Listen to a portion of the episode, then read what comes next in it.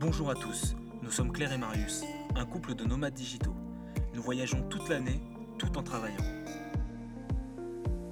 Nous avons créé ce podcast pour vous aider à vous lancer dans cette voie et à trouver l'activité qui vous permettra d'accéder à cette liberté.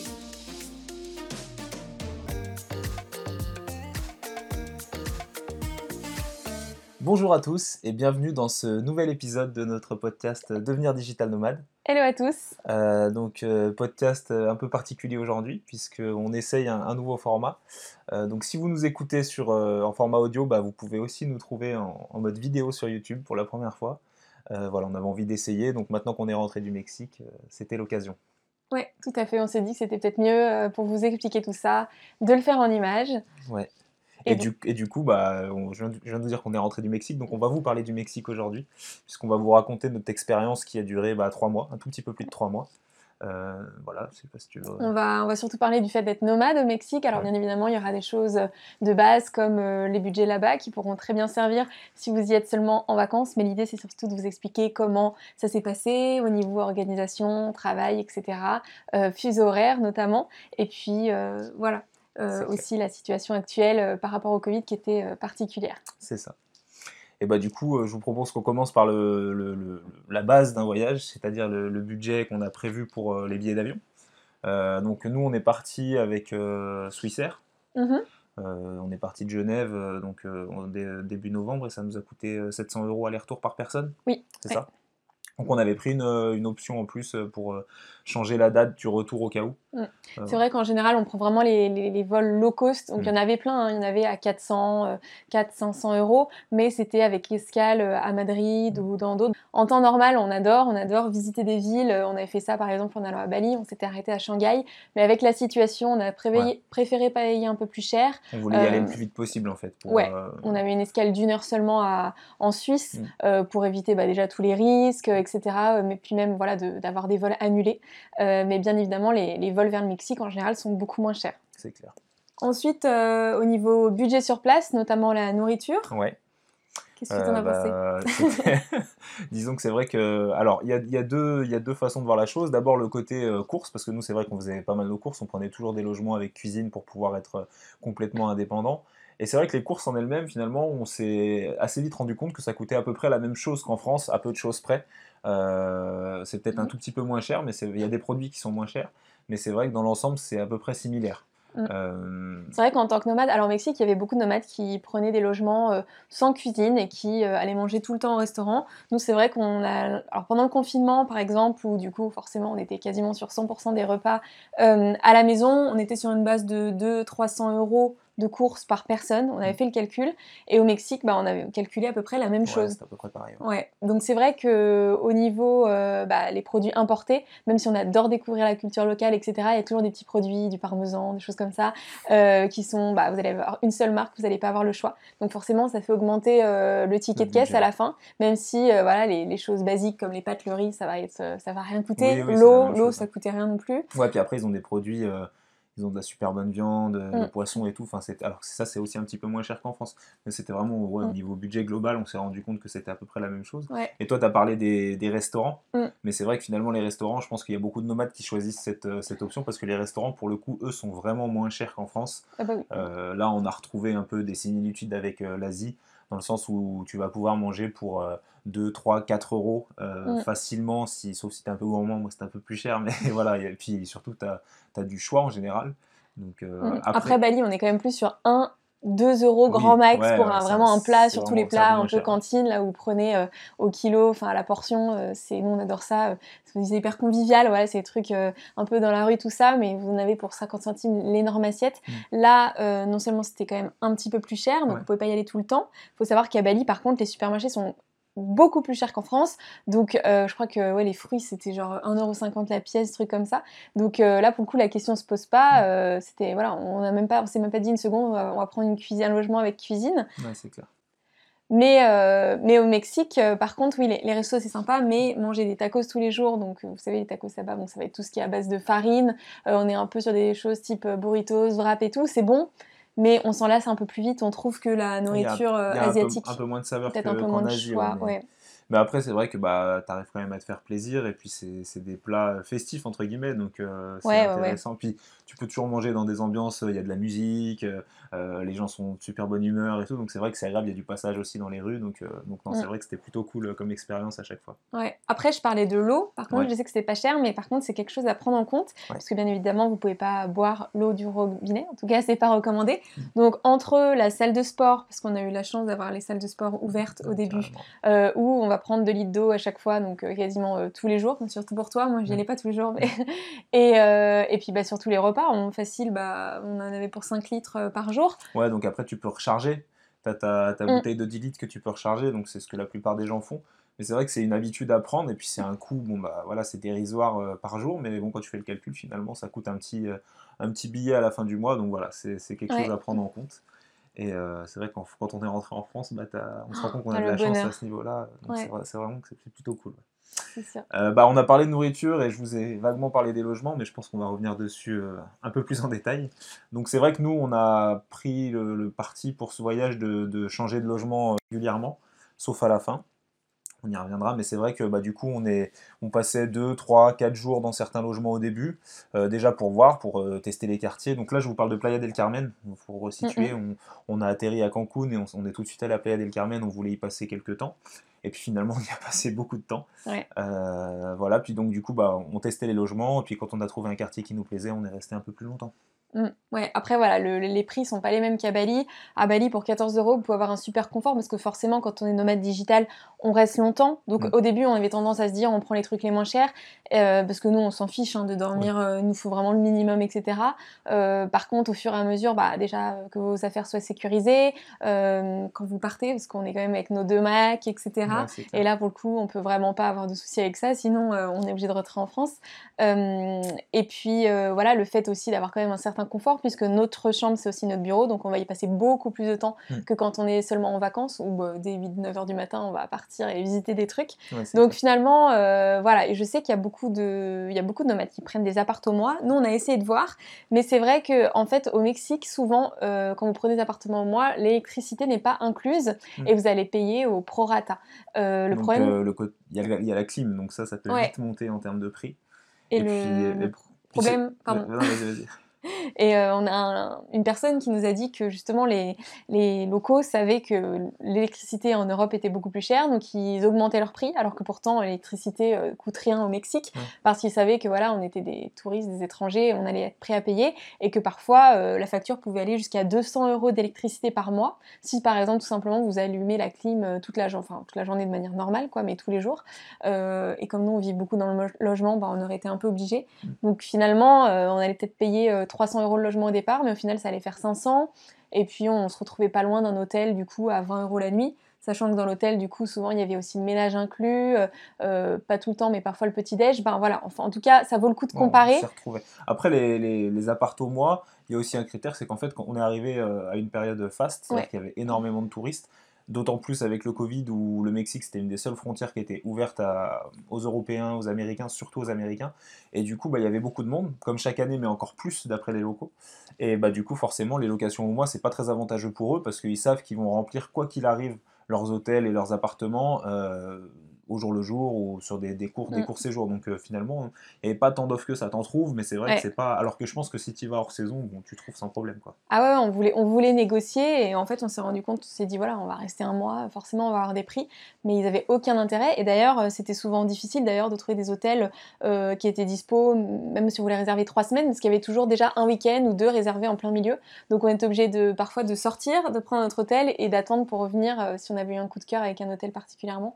Donc c'était vraiment pas la saison. Mais encore une fois, on était appelé à Del Carmen, on était en pleine haute saison, on était en période Covid, donc c'est pas représentatif du tout. On en a bien conscience d'un budget pour un voyage au Mexique euh, déjà euh, voilà dans un autre cadre. Et encore une fois, on était dans le centre de Playa del Carmen. On a rencontré plein de personnes qui avaient trouvé euh, un appart un peu excentré et du coup qui payaient 300 euros de mois. Donc après voilà, il y a un budget taxi ou voiture à prendre en compte. Ouais, forcément. Ouais, c'était vraiment un choix en fait. Mm. On avait envie de rester dans ce quartier. On savait qu'on on dépensait un petit peu plus que, ce qu'on aurait pu dépenser euh, en temps normal, mais voilà, on s'est fait plaisir. Je pense que c'est la situation mm. aussi qui voulait ça.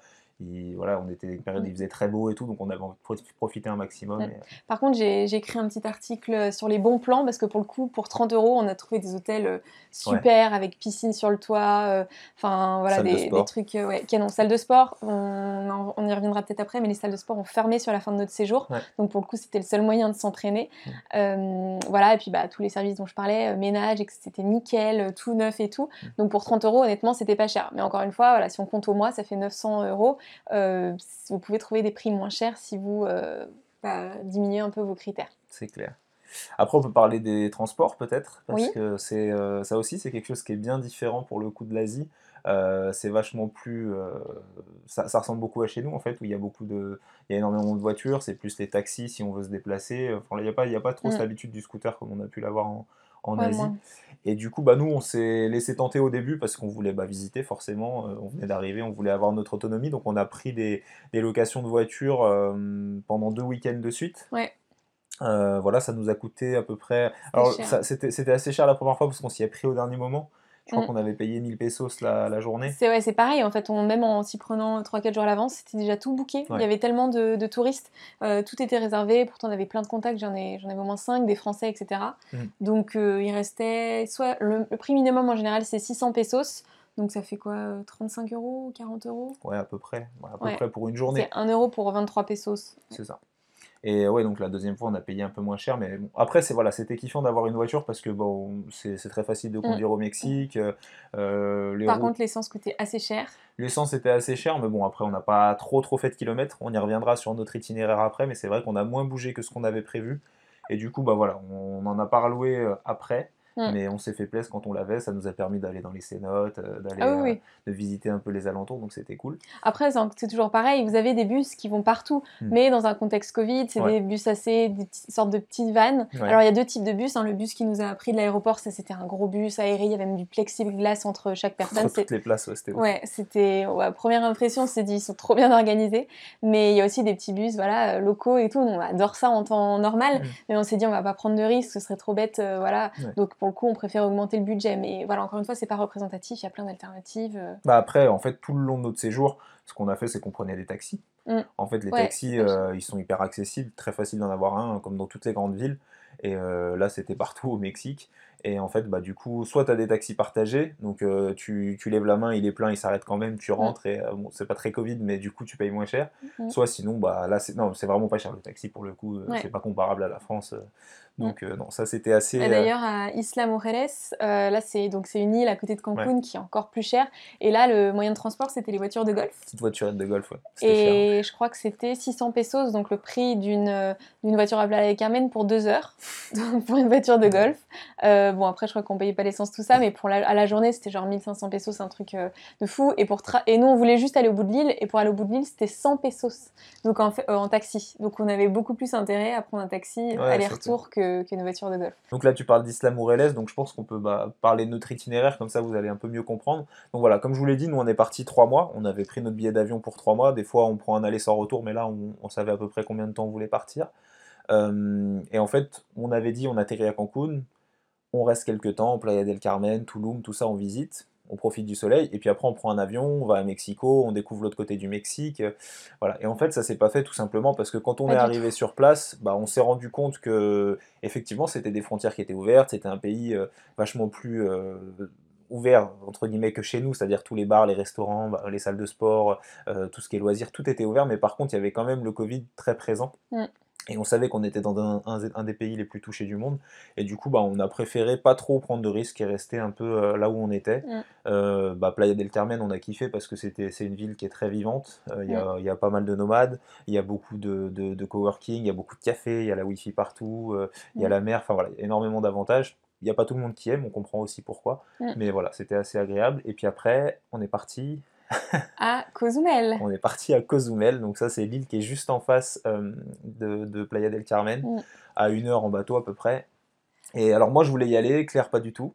Et, euh, et du coup, bah, quand on est arrivé sur l'île, en fait, euh, le premier jour, on s'est un peu pris la tête parce que, bah, en fait, moi, c'est moi qui avais, je m'étais occupé du logement et tout, j'avais pris en, en, main les choses et en fait, on s'est retrouvé vraiment au milieu de l'île. C'est une île qui est assez grande, donc pas du tout au bord de la mer. Pour le coup, là, on était vraiment dans, mm. dans un quartier très, très typique euh, mexicain, mais c'était, mm. moi, je trouvais ça agréable, mais c'est vrai qu'il y a, du coup, il n'y avait pas grand chose aux alentours, on n'avait pas de moyens de, transport. En fait, je voulais pas y aller tout simplement parce que j'ai lu beaucoup de blogs et c'est vrai que Marie, c'est, je comprends, hein, disait, mais on peut se faire notre propre opinion. Et moi, je suis la première à aimer faire ça d'habitude. Mais c'est vrai que sur les blogs, la plupart des gens disaient Cozumel, c'est magnifique pour la plongée, mais en soi, il n'y a rien de spécial à faire. Et c'est toujours pareil comme on venait d'un endroit superbe entre, voilà, entre Playa del Carmen et Tulum, il y a eu un littoral euh, magnifique avec plein de cénotes, ben, en comparaison, on s'est dit, euh, bah, la, fin, la, plage n'est pas, pas plus ouf. Au contraire, voilà. Et c'est surtout, encore une fois, quand, euh, si on adore Playa del Carmen, c'est notamment en tant que nomade, parce que quand on est nomade, voilà, on a quand même besoin d'avoir des choses magnifiques à, pas loin, donc on a toutes les cénotes, les temples, etc. Mais aussi un certain confort, certains commerces, on y viendra, dont, dont on a besoin, une certaine structure. Voilà, ce qui était cool à Planète Carmen, c'est vraiment on s'est projeté un peu pour y vivre. Il y avait vraiment tout. Euh, donc je comprends quand on est en vacances deux semaines, on a envie forcément d'une plage un peu plus sauvage. On n'a pas envie de croiser des clubs et des bars de partout. Mais quand on est sur du long terme, finalement, c'est super agréable d'avoir ça. Et, euh, et, du coup, comme disait Marius, on n'a pas eu besoin de louer de voiture à part le week-end. Et Cozumel, le problème, c'est que c'est une île immense. Et si vous n'avez pas de voiture ou de moyen de transport, c'est impossible. Vous nous, on était du coup, parce qu'il y a très peu de logements euh, pas trop chers euh, sur le littoral, donc on était légèrement un peu au milieu des terres et encore pas trop, mais du coup euh, on pouvait, on n'avait pas la plage. On pouvait Supermarché, tout ça, enfin fallait tout, fallait prendre un taxi pour tout faire et, ou alors avoir une voiture, donc on en avait loué une, une Jeep. C'était cool. Hein. Ouais, non, c'était super. Du coup, en fait, on est resté que 4-5 jours sur Cozumel, et, alors qu'on avait prévu de rester peut-être 2 semaines. On a d'ailleurs eu des autres super sympas qui nous ont remboursé les 4 derniers jours et tout. C'était adorable. C'était un Airbnb, d'ailleurs, c'est un des seuls qu'on a pris, sinon c'était à chaque fois des hôtels pour la plupart du temps. Oui, ouais. Euh, et, bah du coup bah on a écourté ce séjour et entre temps on, s'est dit bah où est-ce qu'on va? On voulait quand même découvrir autre chose que Playa et on est allé à Isla Moreles. Mm. Donc euh, là c'est une île qui elle est juste en face de Cancun, encore plus près en termes de, de, temps que l'espace entre Playa et Cozumel. Je crois que c'est 20 mm. minutes de bateau. Et euh, là pareil c'est une toute petite île pour le coup à l'inverse de, enfin toute petite, tout est relatif. Je crois qu'elle fait 17 km de long. Ou, mm superficie. Enfin voilà, c'est assez, assez rapide. Mais euh, donc c'est une, île où les gens vont passer un, deux jours et nous ah on, est resté, euh, bon, on est resté trois semaines, trois semaines, un peu plus de trois semaines. Donc on est arrivé là-bas le 24 décembre. Mm. Et on a passé euh, les fêtes de Noël là-bas ensemble, le jour de l'an, le jour de l'an, tout ça, donc c'était hyper cool. C'était vraiment une autre ambiance, c'est différent. Il y a un truc qui nous a vraiment marqué, mais dans le mauvais sens. C'est-à-dire qu'en fait, comme je vous l'ai dit, c'est une île où les gens vont un ou mm. deux jours. Euh, des fois, ils y vont juste à la journée, ils arrivent, ils repartent le soir, et en fait, ils viennent. Euh, ils sont en mode touriste, donc ils viennent pour euh, faire la fête, dépenser des sous n'importe comment. Ils sont pas très respectueux, ils portent pas forcément le masque. On n'était pas très, franchement, on n'était pas très on était surpris en fait que ça se passe comme ça alors qu'on n'avait pas du tout ressenti ça euh, pendant tout notre séjour avant. après hein, voilà c'était décembre, euh, c'était le tout le monde avait ses deux semaines de vacances dans ce contexte. Je comprends que tout le monde soit un peu euh, surexcité, mais c'est vrai que les règles du coup des, étrangers étaient pas, enfin touristes n'étaient pas du tout respectées et par rapport à voilà toutes les mesures qui étaient mises en place de la part des locaux, on, était un peu mal à l'aise quoi. Ouais c'est clair. Après voilà eux ils vivent du tourisme donc surtout sur des petites îles comme ça tu sens vraiment que c'est leur c'est vraiment ce qui ce qui leur apporte à tous de l'argent mmh. donc du coup bah ils jouent le jeu mais c'est vrai que c'est pas très cool. Du coup, tu es dans un climat où t'es pas forcément très à l'aise. Et après, voilà, mais paradoxalement, c'est magnifique. Donc, du coup, bah, tu, tu, tu, tu prends ton pied. Donc, nous, c'est vrai qu'on on a l'avantage de pouvoir bosser comme on veut. Donc, du coup, on allait profiter en général le matin euh, mm. quand il n'y avait pas trop de monde. Et l'après-midi, quand on savait que les plages étaient euh, bondées euh, et que ce serait moins agréable, bah là, nous, on travaillait tout simplement. Mm. Ouais, c'est ça qu'on recherche. En fait, on avait adoré les îles Gili ou même Noussa, même si Noussa, il faut plutôt des, des scooters. C'est de se dire, bon, j'ai une heure, je vais aller sauter dans la mer, etc. Mm. À Issa Moreles, enfin, vous faites tout à pied, surtout au nord de l'île, en fait, tout est concentré là-bas, donc ça sert à rien de s'encombrer avec une voiture. En plus de ça, les, les locaux nous disaient, mais c'est galère pour la garer, même la voiture de golf. Donc voilà, il n'y avait aucune et c'est vraiment ça qu'on recherchait. Euh, à Playa del Carmen, c'était sympa, mais bon, la plage, c'était quand même un peu moins beau. Donc je pense que mm. c'est une super. Euh, ouais, c'est à faire. Ouais, c'est super, euh, peut-être deux semaines, voilà, si vous êtes dans la région en tant que digital nomade. Si tu veux juste essayer, enfin, il faut, il faut y aller, quoi. Je pense que, enfin, nous, on regrette pas dans le sens où, bah, du coup, on n'a pas fait énormément de choses en termes de de, de, de places, de villes au Mexique, parce qu'après, en fait, on est retourné à Playa, on va y revenir, mais, mais du coup, voilà, on était content d'avoir pu vivre un peu sur une île, puisqu'on c'est vrai qu'on aime bien le, ce genre d'ambiance. Et, euh, et ça, on a- du coup, on n'a pas de regrets, on a vu ce que Mm. c'était. Ouais, à la base, on voulait aller à Allbox, qui bien sûr, euh, pour Ouais. tout le monde est magnifique, mais là-bas, on nous a vraiment dit, on a, on, on a regardé dans des groupes de nomades, euh, sur Facebook, tout ça, tout le monde nous a dit que la connexion, c'était pas possible. Mm. Donc, on s'est dit peut-être qu'on irait pour un week-end, mais c'est toujours pareil. Je pense que ce voyage, on était déjà tellement reconnaissant de Mm. pouvoir voyager Mm. qu'on s'est dit, ce sera peut-être de l'eau un peu plus turquoise qu'à Isla Moreles, mais on a déjà vu tellement de choses magnifiques. C'est un peu pareil pour les cénotes. Euh, je pense que les plus belles cénotes, tout le monde le dit, d'ailleurs, la plupart sont gratuites, c'est vers euh, Mérida, Valladolid, mais on avait déjà vu tellement euh, vers Playa del Carmen qu'on s'est dit, bon, il y a... on peut ne pas tout faire, c'est Mm. pas grave, en plus on y viendra, mais on a eu plein de projets qui, qui sont nés euh, pendant ce voyage, Mm. donc euh, on s'est plutôt concentré sur ça. Euh, mais voilà, encore une fois, on n'a pas tout vu et ce serait une bonne occasion de revenir. Donc bah, après, euh, après Isla Moreles, on est retourné à Playa. Euh, ça, c'était un choix euh, tous les deux parce qu'on avait envie de retrouver cette ambiance qui nous avait plu au début. Et aussi parce qu'on avait effectivement, comme tu viens de le dire, des projets pro. Euh, donc bah, je pense qu'on peut parler de travail un petit peu, notamment sur le- la base quand même de, de notre quotidien, c'est-à-dire le travail en tant que Mm. digital nomade. On travaille à Isla Moreles, hein, faut On pas. travaille, mais, ouais. euh, Bah, en fait, on a, si moi j'ai eu une semaine de vacances, euh, 5 jours à Noël, donc euh, du coup bah, j'en ai profité. Claire, elle a eu quelques jours aussi. trois, quatre jours. Voilà, mais finalement, en fait, on avait un rythme euh, qu'on a gardé pendant, pendant les trois mois. C'est-à-dire que, comme je vous l'ai dit, à Isla Moreles, on s'était un petit peu adapté parce qu'on aimait bien profiter le matin, on savait que c'était plus calme. Mais sinon, la plupart du temps, on se levait, on bossait parce que bah, au Mexique, tu as 6 heures de moins que la France. Donc, ça veut dire que quand tu te lèves, il est déjà, c'est déjà le début d'après-midi en France. Donc, voilà, pour être un peu connecté avec nos, nos collègues, bah, on bossait dès le matin. Ensuite, on faisait une pause en fin de matinée. On Mm. mangeait, puis après on profitait un peu de l'après-midi, et puis on reprenait le boulot en général le soir, euh, bah, quand il faisait nuit, euh, tranquille. Après on bossait jusqu'à 21, 22 heures, et puis, euh, puis voilà, tranquille quoi. Donc ça c'était notre rythme. Mais en fait, euh, ce qui s'est passé, c'est que quand on est arrivé au Mexique, je sais pas si c'est le, le fait que ce soit le Covid ou si ce soit encore un nouveau voyage, mais on, on a reçu encore de nouveau plein de messages. Et euh, donc on s'est dit que c'était intéressant pour nous de, de, de- de créer quelque chose ensemble, parce qu'on a Les messages de. Bah, des messages de, de personnes qui nous Ouais. posaient des questions. Oui, pardon, c'est des messages de personnes qui nous posaient des questions sur, euh, sur comment on avait fait pour partir et puis surtout comment on faisait aussi pour avoir ce train de vie et continuer à voyager tout le temps, tout le temps. Mm. Et euh, du coup, bah, on s'est dit que nous, on adore travailler ensemble avec Claire euh, sur des projets, soit perso, sur- sinon même sur nos projets pro. Des fois, on, on essaye de se donner des conseils. Donc on s'est dit, bah, pourquoi pas euh, faire quelque chose ensemble. Donc voilà, par exemple, on a rédigé un e-book euh, gratuit, bien sûr, où on vous donne déjà pas mal de conseils. C'est vrai qu'on avait vraiment envie de transmettre ce savoir. Et on crée actuellement une formation. C'est pour ça que ça nous prend beaucoup de temps et on, on s'est concentré à fond là-dessus au Mexique notamment, euh, pour vous aider à devenir digital nomade. Donc vraiment, on, essaye de vous apporter tout ce qu'on sait, tout, no- tout notre savoir. Du coup, on a toujours des nouvelles idées à rajouter. Bah après, en fait, l'idée, elle nous est aussi venue des podcasts. Parce que c'est Ouais. vrai qu'on a lancé les podcasts en fait quand on était au Mexique. On avait acheté un peu du matos avant de partir et on s'est dit bon, faudra qu'on se lance. Puis en fait, on a appris, on s'est pris au jeu quoi. C'est vrai que c'est agréable de, de pouvoir euh, lancer des thèmes sur chaque podcast euh, comme on le fait actuellement et de prendre le temps de se poser, de parler. Puis là aussi, on a vu qu'il y avait des retours positifs. Donc Ouais, vraiment, on s'est en fait, on s'est dit, il faut, euh, voilà, on, on crée quelque chose à notre image, euh, avec euh, nos conseils, ce qu'on aime bien, euh, ce que nous, on, vit au quotidien, on va essayer de l'expliquer de la manière la plus simple pour que euh, les gens puissent essayer d'atteindre, euh, s'ils ont envie, ce mode de vie qui finalement est accessible à presque tout le monde, en fait. Et donc pour faire euh, peut-être un petit résumé de la situation là-bas, parce que c'est la première question que tout le monde nous pose. Mm. En fait, donc au Mexique, comme on disait, c'est un des pays les plus touchés. Apparemment, euh, malheureusement, le gouvernement, euh, donc en fait c'est par zone, donc il y a des zones rouge, orange, jaune. Nous on était dans une zone jaune puis orange, Mm. donc soi-disant c'était plus tranquille. Après voilà, selon certains, le gouvernement cacherait un petit peu les statistiques pour euh, dynamiser et continuer euh, de, de faire venir euh, les touristes. Ouais, après, on, touristes. est- on était dans une région euh, qui n'est pas forcément représentative du Mexique, puisque c'est vrai que c'est le, c'est quand même une région euh, où il y a énormément de touristes toute l'année et où il fait beau aussi, il faut dire. Oui. Donc euh, voilà, donc c'est vrai que bah, si tu fermes tout, euh, il y a, y a tout qui s'arrête. Et en fait, euh, vraiment, nous, nous, on avait croisé la, la- la première voiture qu'on avait louée, c'était une Canadienne qui vit là-bas, qui nous Mm. l'avait louée. Et elle nous avait expliqué qu'en fait, euh, ils avaient vraiment très mal vécu la première période de confinement où tout était arrêté. Et du coup, euh, quand ils ont pu rouvrir et, euh, et que les touristes ont pu de nouveau voyager, bah, eux, ils sont vraiment aux anges. Donc du coup, voilà.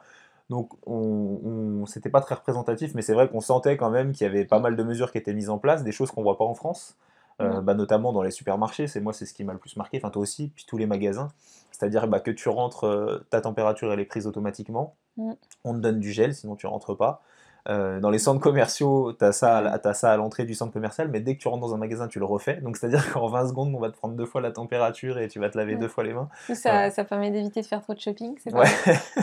Donc c'est assez, euh, assez euh, nouveau finalement. Mm. Enfin, c'était assez nouveau pour nous. Et là, maintenant qu'on est rentré en France, finalement, on se dit que bah, c'était pas mal, quoi, parce que. Ah ouais, bah, en fait, moi, le premier sentiment, et toi aussi, je pense qu'on a eu quand on est arrivé, on- vraiment, je me suis sentie plus en sécurité au Mexique Ouais. qu'en France. Ouais, Je me disais, mais il y a tellement de mesures, on le disait même dans le bus à l'arrivée, on monte, premier bus, plexiglas euh, entre les personnes. Euh, dans le taxi aussi, le premier taxi qu'on a, on a pris, il y avait un énorme plexiglas. Ils avaient tous un énorme pot de gel hydroalcoolique. Euh, le gel, en plus, est, voilà, est obligatoire pour entrer dans le magasin, alors qu'en France, c'est plus un peu en libre, pas en libre service, mais voilà, c'est un peu si tu le souhaites ou pas, ou même pas du tout. Et, puis, et puis, le masque n'était pas obligatoire, mais quasiment tous les Mexicains le portaient dans la rue, Ouais, quand ça. même. Donc ça, En fait, il est obligatoire dans les magasins, ça c'est sûr. Ouais. Euh, mais c'est vrai que dans la rue, en fait, c'est toi qui vois. Alors, il y a, justement, nous, on n'avait pas forcément toutes les infos euh, officielles, mais il y a une période où on, on a cru comprendre que c'était devenu obligatoire. Et en fait, on se rendait compte que les, bah, les, les flics, quand ils passent dans la rue, euh, si tu as des gens qui ne l'ont pas, ils, ils leur disent rien. Donc voilà, Mm. c'est vraiment dans les magasins, tu pourras pas rentrer sans, mais sinon, après, dans la rue, ça va. Et il y a un, un endroit qui était assez. euh, Enfin, c'était paradoxal, mais c'était la salle de sport, en fait. Mm. Et du coup, ça faisait Ouais. limite flipper, en fait, parce que tu plus l'habitude, mais c'est-à-dire Ah oui. que personne Mm. n'avait de masque. Tu mettais ton masque à l'entrée, mais dès que tu arrivais dans la salle, bah, tout le monde enlevait son masque. Mm. Et du coup, il n'y a pas de souci, mais les Ah, gens sont, ouais. essayent de respecter des distances, mais aux heures de pointe, tu as forcément du monde. Je crois pas qu'il y avait un nombre limité de personnes dans la salle à respecter, donc du coup, bah, c'est vrai que ça Mm. fait un peu bizarre ouais, quand même. Ouais, par contre, pareil, la salle de sport, c'était pas obligatoire, mais tu avais un panneau euh, digital où tu te mettais devant la tête, ça te scannait, enfin, Ouais. ça te prenait ta Oui, température. oui, tu as, ça à l'entrée, quoi qu'il arrive. dans les, dans supermarchés aussi, fallait, enfin, c'était automatique, hein, il y avait une personne qui regardait, mais on prenait euh, sur son poignet la, la température, euh, ou voilà, avec le thermomètre rapidement euh, de la part d'un employé, mais c'était voilà, super bien organisé. Et les pieds aussi. Les pieds. Les pieds, à chaque fois que tu rentres dans un magasin, il y a un. c'est vrai Oui, oui, Non, mais on n'en parle pas, mais en fait, euh, c'est parce que nous, on a On n'a pas compris au début ce que c'était. Ah oui, Ouais. puis il y a d'autres choses. Les, euh, oui, les pieds, donc vas-y. Bah non, mais les pieds, en fait, tu as un, un espèce de tapis un peu mouillé, euh, je sais Ouais. pas si c'est du gel ou quoi que ce soit, où en fait tu t'arrives et tu marches dessus pour euh, te nettoyer les Mm. pieds. Enfin, bon, c'est- Et les sorties de ferry aussi. et les où tu passes ferry. par une porte, alors je dis pas, moi, j'étais en train de regarder l'adresse du Airbnb euh, complètement, et en fait ça te vaporise Ouais. du gel hydroalcoolique, voilà, en sortant du, du port, donc c'est sympa. Non, c'était spécial, ouais. Bon, c'est beaucoup mieux, voilà, comme ça que, que pas assez de mesures. Oui, hein, c'est clair. Voilà. Mais, Mais euh, bon, voilà, en tout cas, bah, de, ce voyage, il nous a plu, ça c'est clair. Euh, on a pris beaucoup de plaisir à aller euh, euh, euh, dans un pays où il fait très chaud, alors qu'en France, on savait que tout le monde se, se les pelait, euh, même si la neige nous a manqué un petit peu, parce que c'est vrai qu'on a l'habitude. de- Mm. Et puis, on, on est parti aussi dans une période un peu particulière. On savait qu'on pourrait pas trop passer les fêtes en famille ici, donc euh, qu'il y aurait peut-être pas de nostalgie, même si elle a été un petit peu présente, c'est normal, mais euh, voilà. On c'est une expérience qu'on ref- referait sans problème. Après, voilà, c'est vrai Ouais. qu'au bout de trois mois, bah, on avait un petit côté, euh, on était content de Mhm. rentrer, parce que je pense qu'on avait besoin aussi de retrouver peut-être notre chez nous un petit peu, nos proches aussi. C'est vrai que, encore une fois, je me répète, mais c'est une situation particulière où du coup, bah, tous les sentiments sont un petit peu décuplés, qu'ils soient Mhm. positifs ou négatifs, et encore plus quand tu es à, à des milliers de kilomètres. Donc euh, voilà, mais c'est des positifs. en- Mm. Après, dans oui, je, je pense que c'est plus notre manière de voyager parce qu'à Bali, on l'avait déjà ressenti. On, est- on avait passé trois mois là-bas et à- au bout du deuxième mois, on s'était dit euh, on aurait peut-être pu euh, bouger de pays. Ouais. Donc, je sais pas si le fait d'avoir besoin de rentrer tous les trois mois ou au moins euh, voilà, de, de changer peut-être plus régulièrement de destination. Mm. Pour nous, après, il y a des nomades qui restent, euh, qui restent bien plus longtemps dans un pays ou bien moins longtemps. Euh, voilà, mais bon, du coup, il n'était pas question d'aller dans un autre pays, c'était trop, trop compliqué dans, dans ce cadre-là. Mm. Mais, mais voilà, on a déjà des nouveaux projets pour quand ce sera possible pour repartir. Mais c'est vrai qu'on a besoin de cette petite, petite pause de retour à chaque fois en France Ouais, euh, entre différentes destinations. ouais, Même si là, on ne serait pas contre un nouveau voyage. hein. on ne serait pas contre, mais peut-être plus proche du coup, Ouais, plus pour proche. alterner un peu, bien, bien que notre rêve c'est de repartir en Asie, parce que c'est Ouais. vraiment notre continent euh, coup de cœur, mais là pour l'instant c'est un peu compliqué. Bah, en tout cas, on espère que ce format vous a plu. Donc, euh, on va essayer d'alterner, peut-être de refaire que des vidéos. On va voir en fonction de, des retours qu'on a. Mais euh, bah, merci de nous avoir écoutés ou de regarder. Merci beaucoup. Et puis, euh, bah, si vous avez bien aimé, pour rien louper, on vous invite à vous abonner à la Ouais, chaîne. carrément. Voilà. carrément. On Vous va essayer de, on va pas mettre que du podcast. hein, on va essayer de vous mettre un peu des, des belles images de voyage quand même, des- voilà. des choses qui nous correspondent quoi. Oui, voilà. Merci et à bientôt. Merci beaucoup. Ciao.